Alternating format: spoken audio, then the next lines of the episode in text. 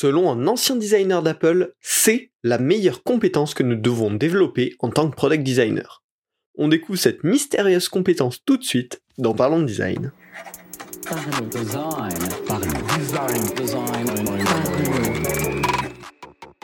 Parlons Design saison 6 est supporté par son partenaire privilégié, la KakatoS Academy. La nouvelle façon de se former au design. Salut, c'est Romain, bienvenue dans Parlons Design pour parler aujourd'hui bah voilà, d'une compétence promue par un ancien designer d'Apple euh, que voilà, j'avais lu un article il y a euh, quelques mois de cela, hein, ça commence à faire un petit moment, qui s'appelait What I Learned as a Product Designer at Apple, euh, qui avait été écrit par Andrea Pacheco, un designer qui avait euh, travaillé pendant un petit peu plus d'un an euh, au sein d'Apple et qui avait fait un article assez complet sur des apprentissages très variés, très contre-intuitifs aussi, très contre l'industrie, sur sur qu'est-ce qu'il avait appris à faire chez Apple qui était un petit peu différent de ce qu'on avait l'habitude de faire.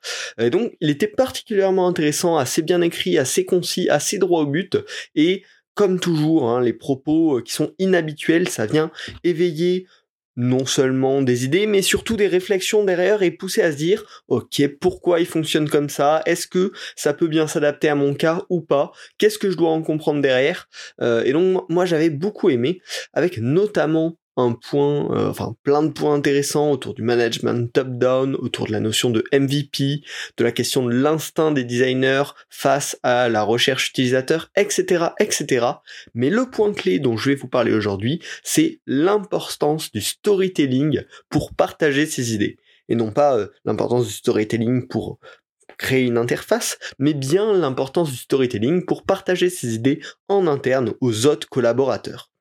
Euh, et donc, bah, j'ai réfléchi ces derniers mois, et au fur et à mesure du temps, bah, je suis de plus en plus convaincu qu'en effet, je sais pas c'est la compétence clé, euh, mais en tout cas c'est une compétence hyper importante et non pas seulement pour euh, faire faire euh, adopter ses idées par la hiérarchie euh, dans, des milieux très hiérarchiques. Non, non, vraiment pour emporter euh, l'ensemble de ses collaborateurs, l'ensemble des équipes, l'ensemble de la boîte dans un projet, ou même juste communiquer efficacement hein, des idées, une réflexion, un chemin qui vous a mené à proposer cette, cette finalité.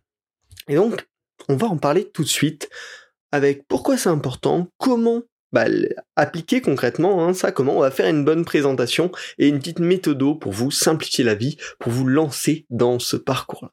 Alors, pourquoi bah, c'est important bah, Tout simplement la façon dont on présente n'importe quoi, hein, la façon dont on présente quelque chose, impacte la façon dont on est perçu et dont l'idée est perçue. Une excellente idée même, euh, voilà vraiment la, la super idée très mal amenée, peut juste être mal compris par tous et du coup pas du tout adopté, pas du tout suivi, pas du tout compris.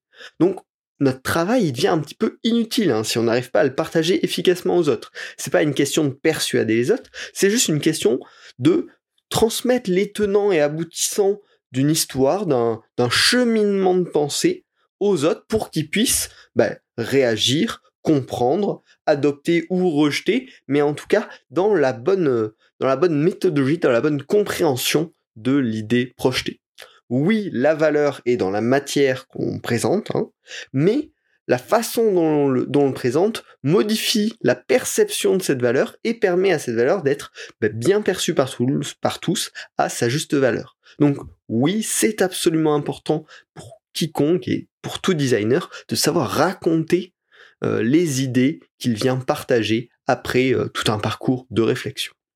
Alors, ce qui est intéressant, c'est que bien évidemment dans cet article, et je l'ai un petit peu complété à ma sauce, il donne des façons de bien présenter euh, nos, nos idées. Son premier conseil vraiment sur la manière de présenter, peu importe le support, peu importe le lieu, peu importe la façon, peu importe les personnes à qui on présente, le premier conseil c'est de raconter une histoire au lieu d'expliquer un processus. Globalement, c'est très euh, c'est un, truc très scolaire hein, d'expliquer par où par quelle étape on est passé. Mais en fait ça ennuie régulièrement les gens. On va raconter des choses que les gens connaissent déjà ou en tout cas imaginent déjà mais mais ça va pas forcément les emporter Donc on peut raconter ce même processus, ce même parcours, de manière à, créer une histoire autour. Hein, comme on va, euh, on, écrit un, film ou une série, on va avoir un début, une situation initiale, on va derrière avoir ben, un problème euh, qui se présage, une exploration qui permet euh, de d'analyser ce problème, de le comprendre, d'en imaginer une hypothèse, une vision de la chose, qui va être forcément remise en question, qui va emmener un apprentissage final et derrière une proposition qui va, ben, euh, bah, qui, va correspondre finalement à toute l'histoire qui a été racontée avant. Et là, on n'a pas raconté juste des analyses chiantes, mais on a vraiment raconté un parcours de vie qui a mené à cette possibilité de prise de décision, à cette possibilité design qui est présentée euh, au bout.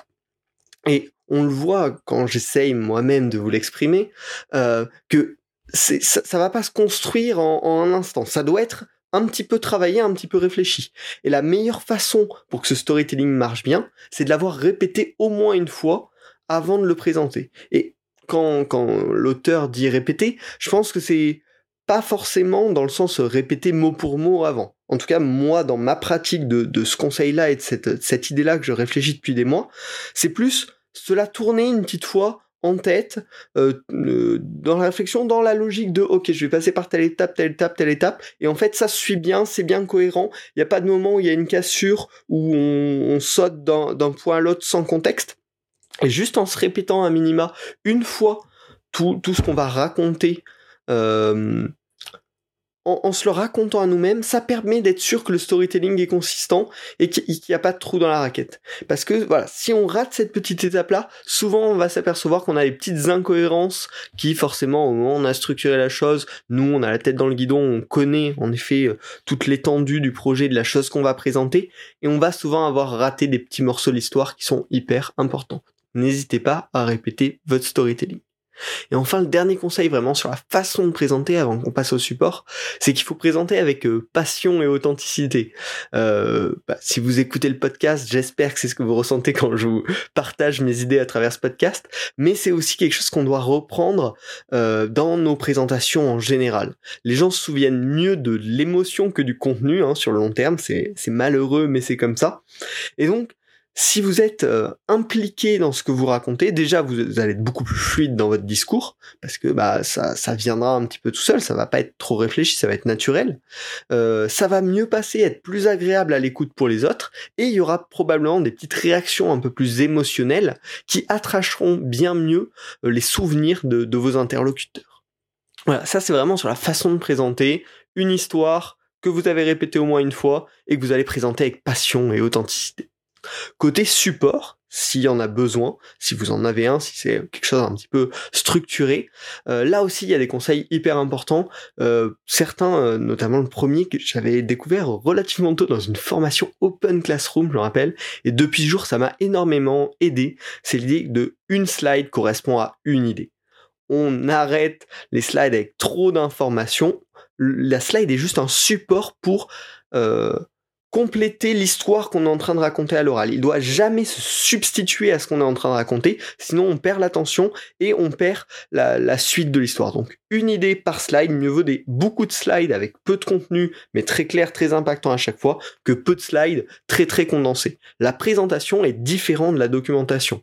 Et ça, on a tendance souvent à vouloir faire des présentations où, oui, mais si jamais quelqu'un veut la lire après, bah, au pire aujourd'hui euh, on est toujours capable de faire un replay zoom, un, enregistrement, mais de toute façon cette présentation ne doit pas faire office de, documentation, ce n'est pas la même chose. Et donc mieux vaut avoir une présentation optimisée, une documentation optimisée, que un truc qui fait tout et qui est mauvais dans les deux.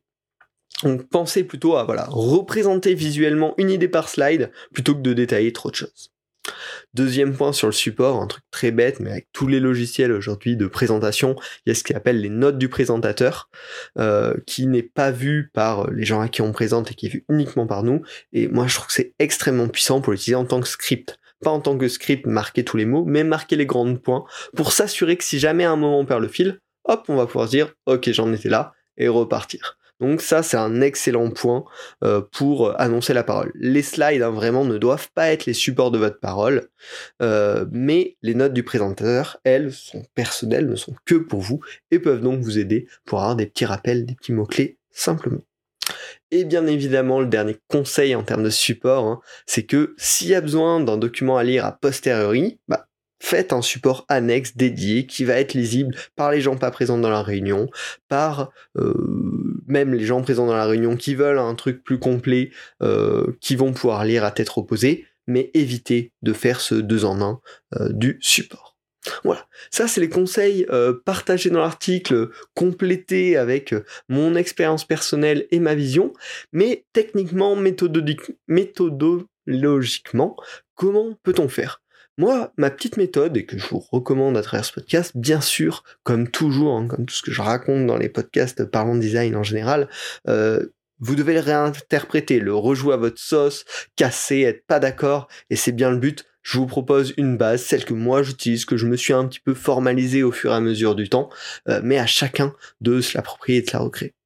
Quand j'ai besoin de faire une présentation maintenant, j'ai toujours ce premier étape de je définis mon objectif. Qu'est-ce que je veux faire à la fin de cette chose? Convaincre de l'intérêt d'un projet, de la qualité d'une solution, récupérer des feedbacks sur une hypothèse, valoriser les conclusions d'un test, etc., etc. C'est toujours hyper important de se fixer avec soi-même sur qu'est-ce que je veux transmettre comme grand message avec cette présentation-ci. Et euh, des fois, c'est ok de faire une présentation pour euh, convaincre, parce que bah, c'est la fin. Là, on a eu tout un travail, on est sûr de nous. Maintenant, faut convaincre les autres. Et des fois, c'est tout à fait ok de faire une présentation. En fait, juste le but, c'est de récupérer des feedbacks parce que bah, on est tout début. Il nous manque encore des insights pour savoir si on est dans la bonne direction ou non. Et toutes ces possibilités-là sont recevables. Faut juste bien la définir depuis le début pour pouvoir derrière avoir une présentation cohérente avec cet objectif. Une fois qu'on est bien clair là-dessus, on va pouvoir rédiger un plan un petit peu de notre histoire, de notre présentation. Là, ce que je vous recommande, c'est de rester hyper minimaliste, hein. des bullet points que vous allez pouvoir réorganiser très rapidement et qui vont structurer, bah, en gros derrière, euh, voilà, quels, vont être le, grand plan de l'histoire, par où est-ce que vous allez passer, quelles informations vous ne devez pas manquer de présenter. Et derrière, bah voilà, vous allez être euh, déjà un petit peu calé. Pour moi, c'est l'exact bon moment de la répétition à vide, c'est ok, je me raconte un petit coup dans ma tête mon plan de mon histoire. Euh, est-ce que tout va bien? Est-ce qu'il manque pas des choses? Là, en général, vous allez voir qu'il y a des endroits un petit peu manquant des, petits trous dans la raquette, vous allez les compléter en live. Et n'hésitez pas aussi dans votre répétition à vide d'essayer de marquer un petit peu les zones de doute, les zones de résolution de votre histoire et qui vont pouvoir un petit peu rythmer comme ça votre présentation. Est-ce que vous avez à un moment des petites accroches qui vont pouvoir récupérer aussi l'attention des gens à qui vous présentez ou euh, attirer leur feedback, leur attention sur les points en question? Après cette répétition, réajustez votre plan et derrière, bien sûr, préparez votre support en gardant en tête cette mentalité de ce support va venir m'aider à, raconter ce que je veux raconter dans mon plan et non pas rédiger, euh, représenter visuellement tout le texte que je veux leur raconter. Derrière, bah, il y a des petits euh, secrets, on va dire, euh, pas, des, pas des grands secrets, je vous rassure, pour s'améliorer et évoluer au fur et à mesure du temps, Bien sûr, le premier, hein, c'est d'en apprendre plus sur le storytelling et la narration. Il y a plein de vidéos YouTube, de livres, de cours en ligne qui peuvent aider à faire ça. Si je le retrouve, je vous, mettrai le, cours que j'avais suivi sur Open Classroom il y a quelques années de cela. Euh, c'est finalement, euh, voilà, je l'avais, sais même plus euh, pour, pourquoi je l'avais suivi, mais ça a été une super aide avec des, des bonnes bases sur sur tout ça. Donc j'essaierai de vous le retrouver. Mais voilà, on peut apprendre plein de choses là-dessus et toujours s'améliorer sur la manière dont on raconte des histoires et aussi euh, comment on raconte des projets. Bien sûr, plus vous allez faire de, nombreuses présentations, plus vous allez avoir de meilleurs réflexes et de nouvelles découvertes sur comment les faire mieux. Donc n'hésitez pas, soyez généreux dans le fait de présenter des choses et de raconter des choses. Et bien évidemment, pensez à récupérer des feedbacks honnêtes de vos pairs, euh, de vos managers, etc., euh, etc. Euh, et pour ça, c'est simple. Hein. C'est à la fin d'une présentation, juste après ou quelques heures après, allez les voir, leur dire, bah, au fait, tout à l'heure, qu'est-ce que t'en as pensé? Alors, s'ils sont bienveillants la plupart du temps, ils vont vous donner un feedback positif pour commencer, et certains vont s'en arrêter là. Dans ce cas-là, n'hésitez pas à demander et qu'est-ce qui n'allait pas? J'ai envie de m'améliorer, je sais qu'il y avait des petits trucs qui étaient pas parfaits, qu'est-ce que je pourrais faire mieux la prochaine fois? Et en général, c'est là que vous commencez à avoir des feedbacks vraiment intéressants, vraiment un peu plus en profondeur, parce que les autres vont comprendre que vous êtes aussi dans cette posture de je veux faire mieux, et donc vous allez pouvoir récupérer des feedbacks hyper qualitatifs. Voilà, J'espère que ce podcast vous aura plu. Euh, présenter ces idées, hein, c'est aussi important que de réussir à accoucher euh, de ces bonnes idées. Et c'est un art à travailler sur le long terme. Hein. J'espère que ces quelques conseils et astuces euh, que je vous aurai partagés dans ce podcast pourront vous y aider si vous voulez plus d'infos euh, design et que je vous partage des articles comme celui-ci qui m'ont inspiré il y a quelques mois de ça, j'ai une newsletter qui s'appelle Partageons Design qui est dispo par mail et par flux RSS sur Feedly par exemple, où bah, en fait je vous partage des contenus euh, que j'ai trouvé de très bonne qualité autour du design. Ça peut être des articles, des vidéos, des podcasts, autre. Euh, donc voilà, c'est bien sûr gratuit, le lien est dispo en description et ça vous permet d'avoir d'autres contenus autour du design en complément du podcast. Et bien évidemment, vous pouvez vous abonner à Parlons Design sur Spotify, Apple Podcast, Deezer, Google Podcast ou toute autre plateforme euh, de votre choix. On se retrouve la semaine prochaine pour un nouvel épisode. Salut